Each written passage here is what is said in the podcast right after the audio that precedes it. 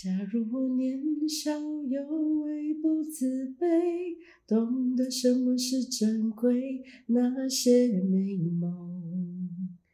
没给你，我一生有愧。假如我年少有为，知进退，才不会让你替我受罪。婚礼上多喝几杯，和你现在那位。大家好，你现在收听的是《简白爱》。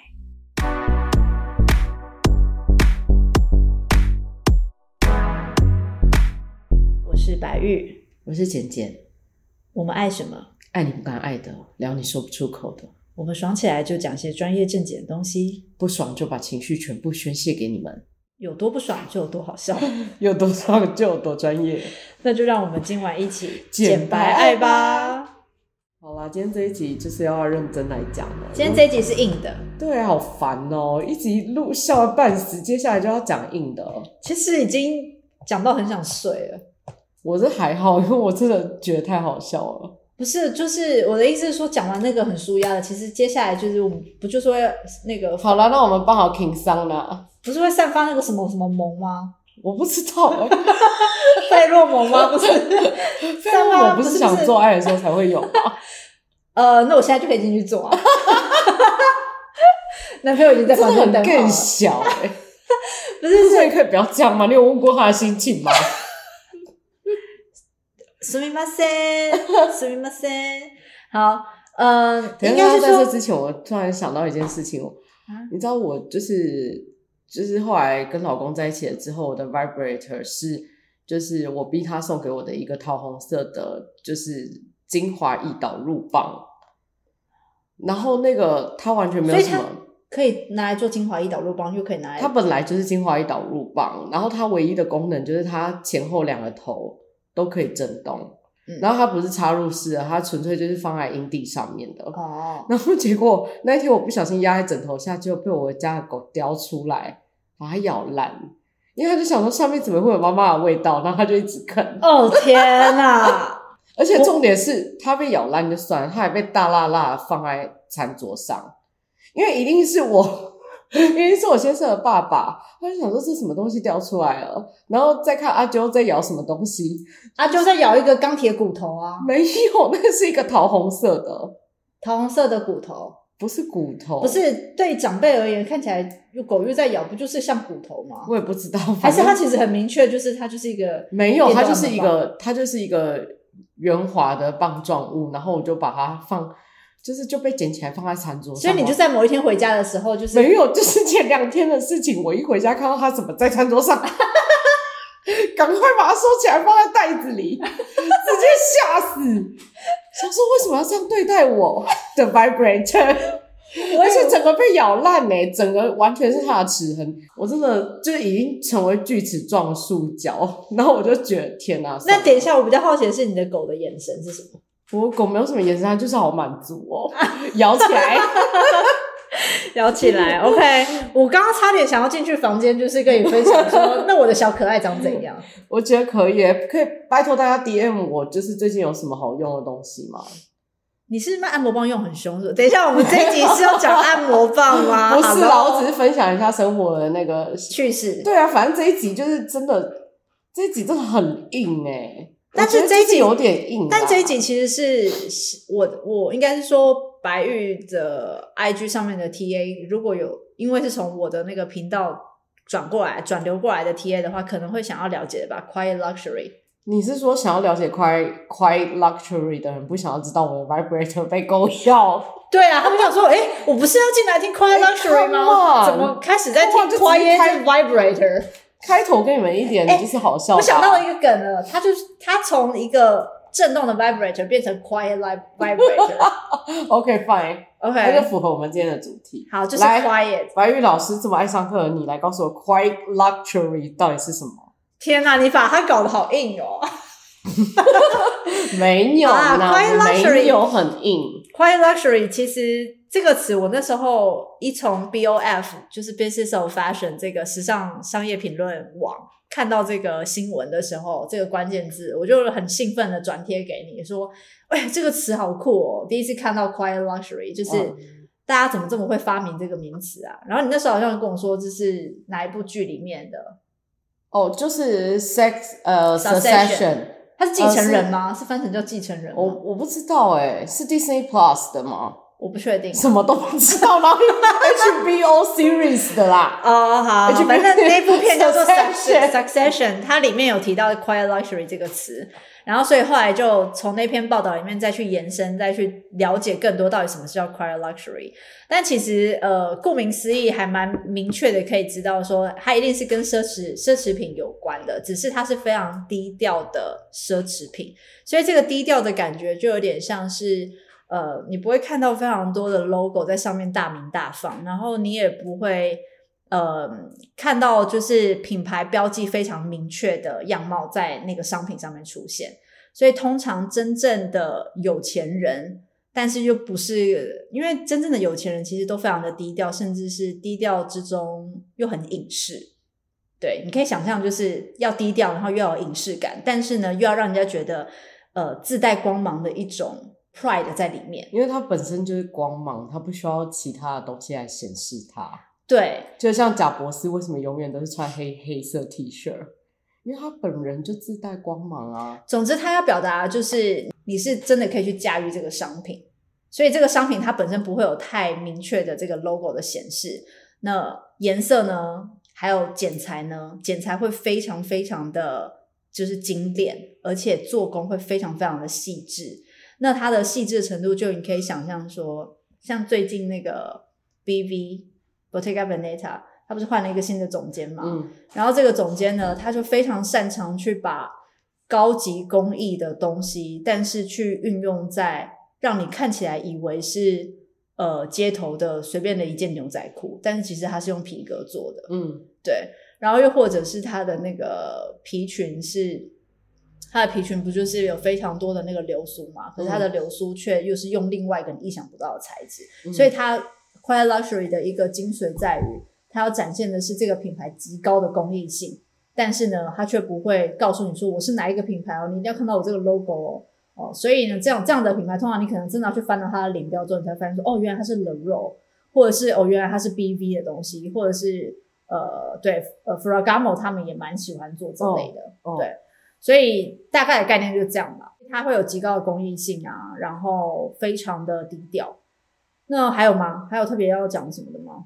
还有特别要讲的哦，就是呃，之前前几季 EP 零零一跟零零二的时候，我们不是有分析 Prada 秀场吗？嗯，然后其实，在就是那个 COVID nineteen 之后的这几年，二零二二开始，其实 Quiet Luxury 就是。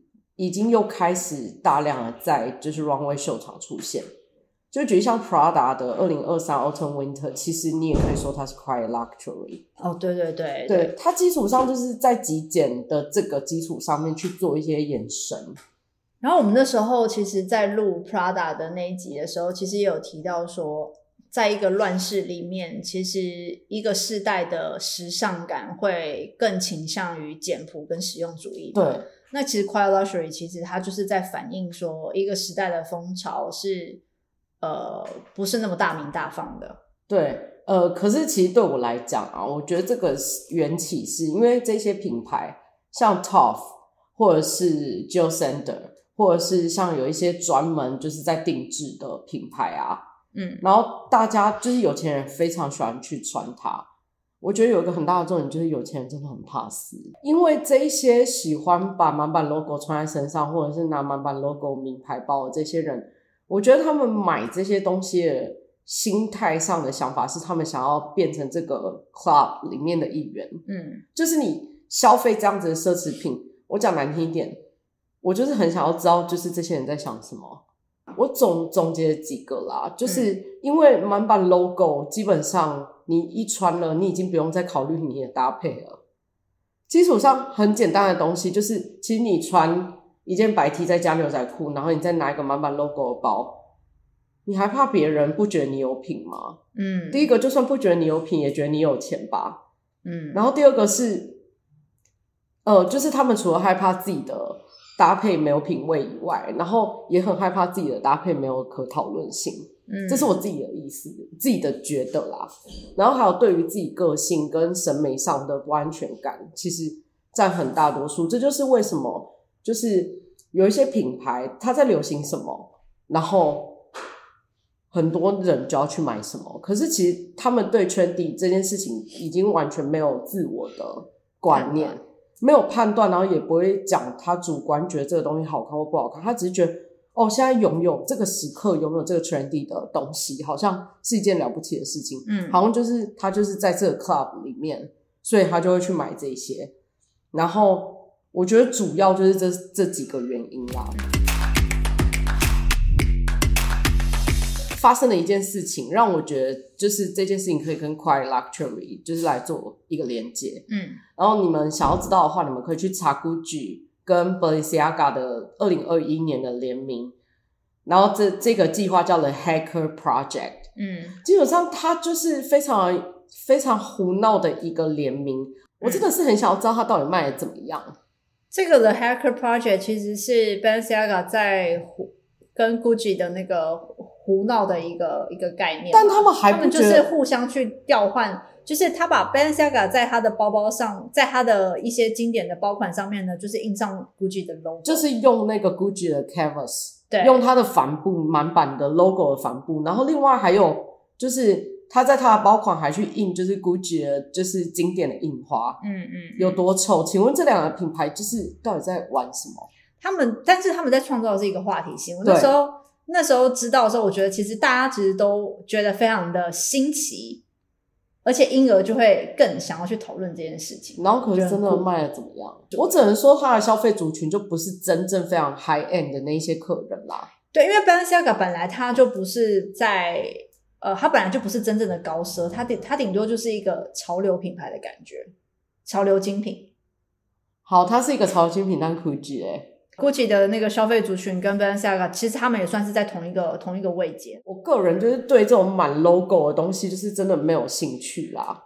嗯，因为我跟白玉老师，虽然我们不是精品消费最大众的东西，但是如果我们会买，我们基本上也是会买非常，就是真的是 anti logo 的东西耶。嗯，因为像我的话，我的首选就是会我我就会选 Maison Maison Margiela。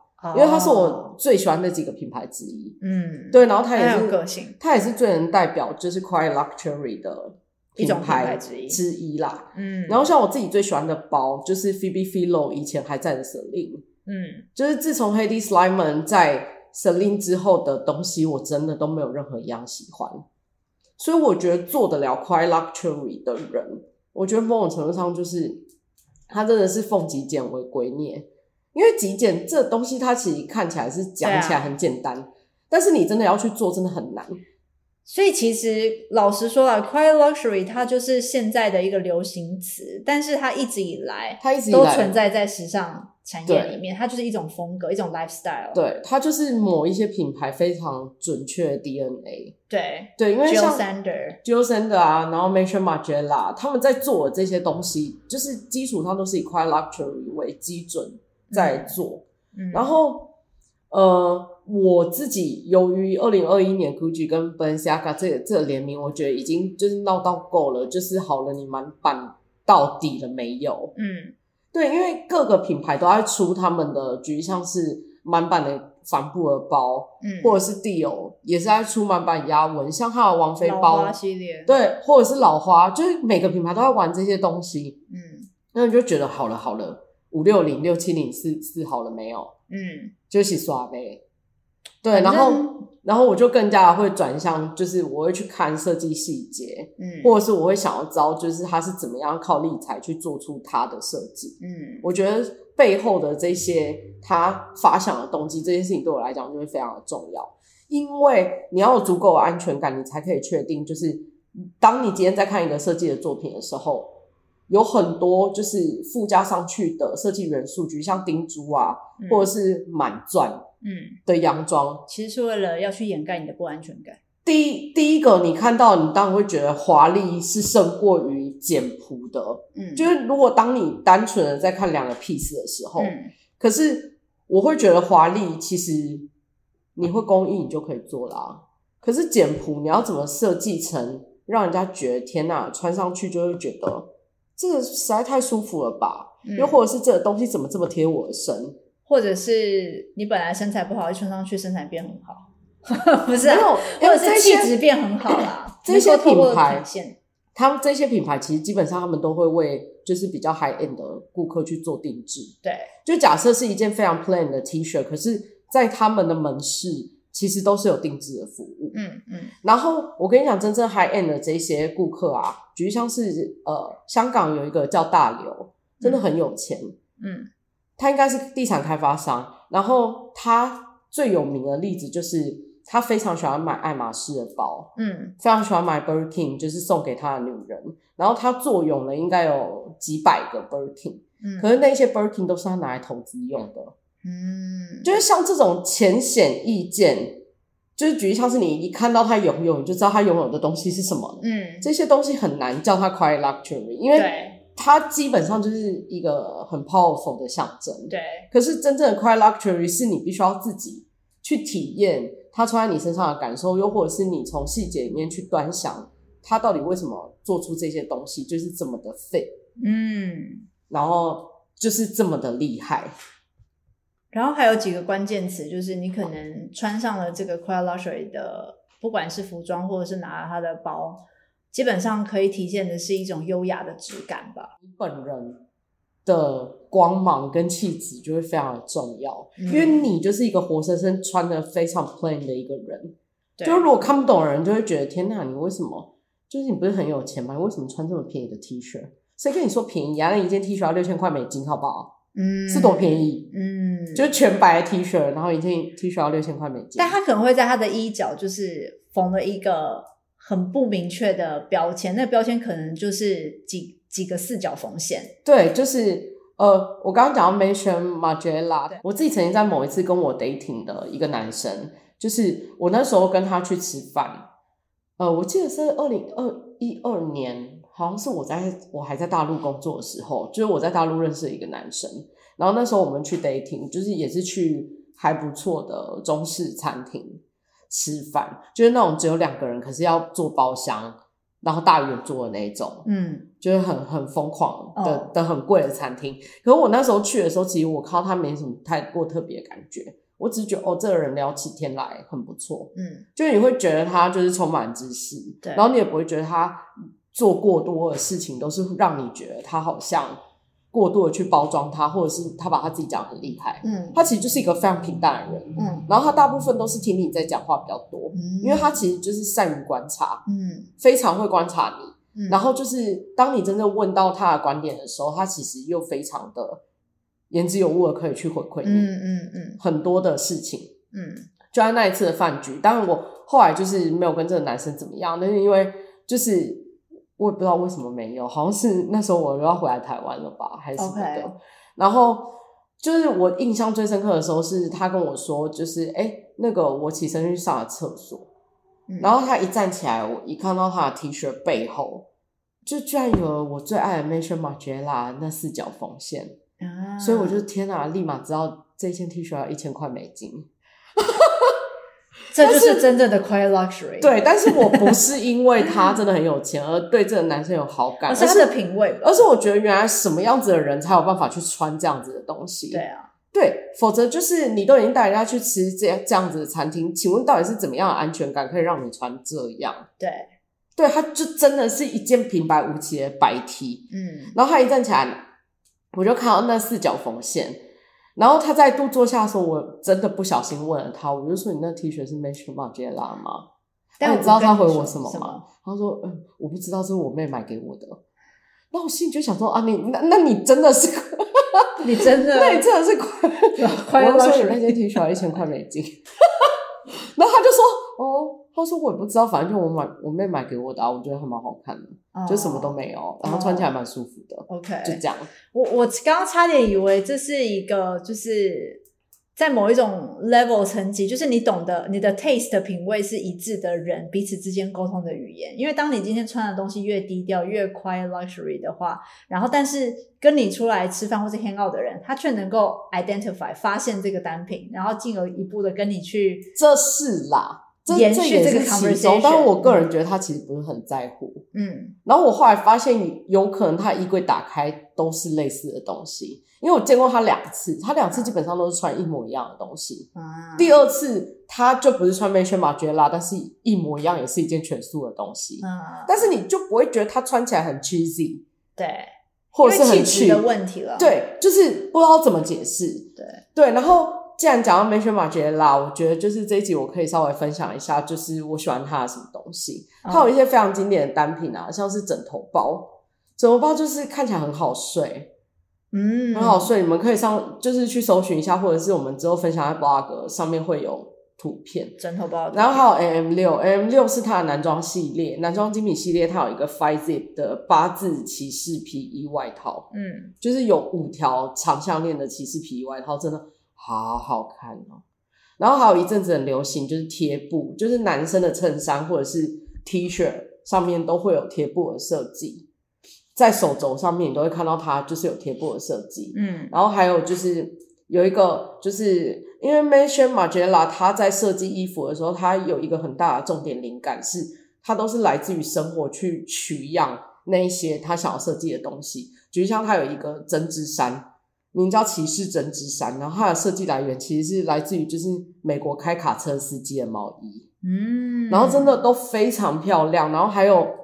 一双非常日式的分趾靴，这个是最后是做在女装。嗯、对，就其实我现在讲这些东西，其实你大概脑袋里面都有印象。可是你就要有印象，你想起来的其实是它的 shape，你想起来的不是 M M 六或 M M M 这三个字的 logo，因为它的每一个衣服从来它连 logo 都没有，所以基本上连它的廓形都已经就是会让人联想到是这个品牌了，它的记忆点就已经升值在它的品牌 DNA 里。对，而且。就算他二零一二年的时候离开 Maison Margiela，基础上他的所有这个品牌的极简的细胞，就是整个 DNA 都是持续被延续。就是里面所有不管是打版或者是设计的人，好像我记得我在网络上看过一篇文章，是有人真的去 A M 的总部采访，嗯，然后他们一走进去就，他的标题是说在 A M M 里面所有的一切都是秘密。嗯，非常有趣，你们可以去找一下这文章，然后就是讲说他怎么在品牌的 DNA 里面去深植极简主义的这个核心。嗯，真的对 Maison Margiela 很了解，就是我真的太喜欢他了，我也不知道自己为什么那么喜欢他。而且他有一个问题是哦，你在网络上打 Maison Mar，你在网络上打 Maison Margiela，你完全找不到他的照片。哦，对，因为他非常的就是低调，他就是超 low key 的一个人，他完全就是就。但有一部纪录片是 Maison Margiela 的原声，哦，可是那一部我还没有去看啊，我也还没有看，我觉得还蛮想看，不然我们之后可以看过之后再来跟你们分享这样。那讲到就是 Quiet Luxury，它其实跟现在的永续时尚还蛮有关联性的。怎么说？嗯。基本上就是，其实像现在大家都在讲求就是极简衣柜啊，或者是不要过度的，就是去大量的购买快时尚啊这件事情，就是这个概念，就是现在其实我们的整个社会风潮开始从快时尚转变为就是所谓的慢时尚嘛。嗯，所以其实它是具有呼应到所谓的 quiet luxury，就是讲到的是一个永恒的经典，而不是不断的追求流行的变化。因为你会发现，你刚刚提到的那些单品，什么素 T 啊，然后什么分趾靴啊，这些东西其实它都是历久不衰，它已经就是存在在一个品牌，不管是十年前或者是十年后，那些东西它都是没有所谓的年代性的。对，你就算二零零九年他做出来的东西，你现在再去看它，你依旧会觉得它非常 modern。对，就是极简主义，它的魅真实的魅力是它真的完全 timeless。对，timeless。对，哦、呃，这是我我真的自己就是最喜欢这些品牌主要原因。嗯，然后包含那时候我跟白玉老师一起来工作的时候，其实我们两个做出来的东西，我记得其实我们是有品牌的。嗯，我们其实是有真的有这个品牌，可是我们在做的时候，全部的东西都没有这个东西。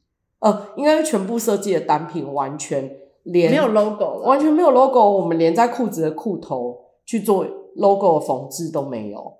嗯，但我蛮喜欢，就是之前像 Max Mara，他在某某一些，他有某一个支线的 collection，他会在他的呃，比如说洋装的肩肩膀，比如说右肩，去缝上一个长方形的小钻。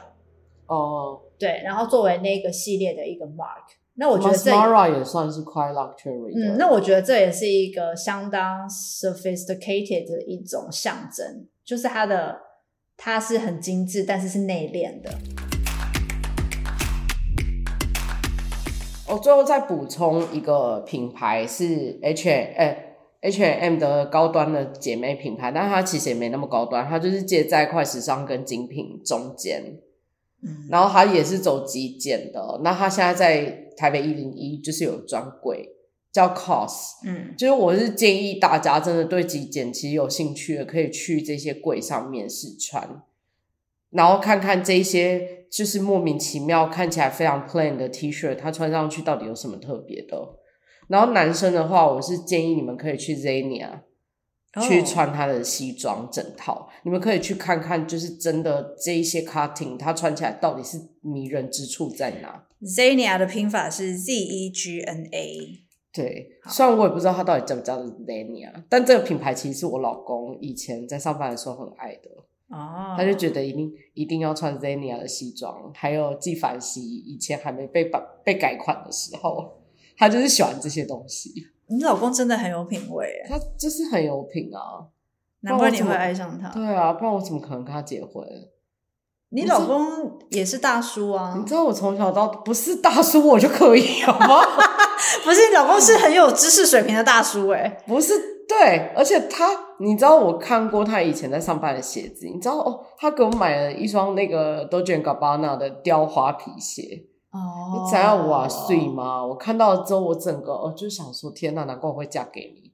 永远都是在发现这些东西的时候，就是想说，难怪我会嫁给你。就是说选对人了，选对人。就是每一次走进 Zara，然后帮他挑选，我觉得就是他好像没有拥有的单品，然后他一眼就要立马就说他要买的时候，心里就想说，难怪我会嫁给你，就觉得说我们默契很好，品味一致，就是真的很 open mind。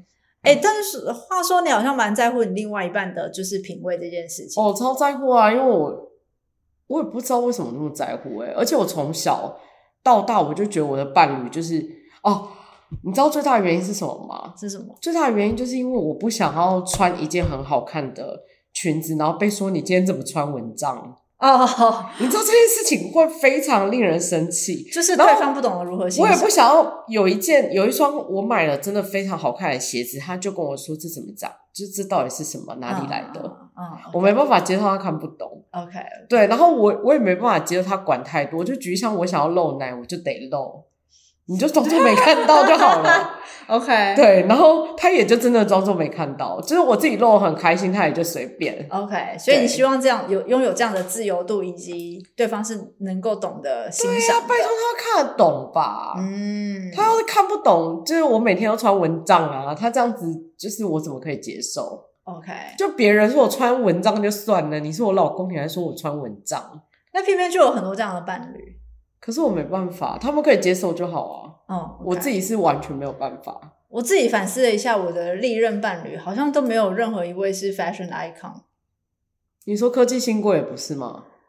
他他他其实算是，因为他会拿那个什么纪梵希的雨伞啊，然后就是他会有一些他认为代表性的呃流行时尚的单品。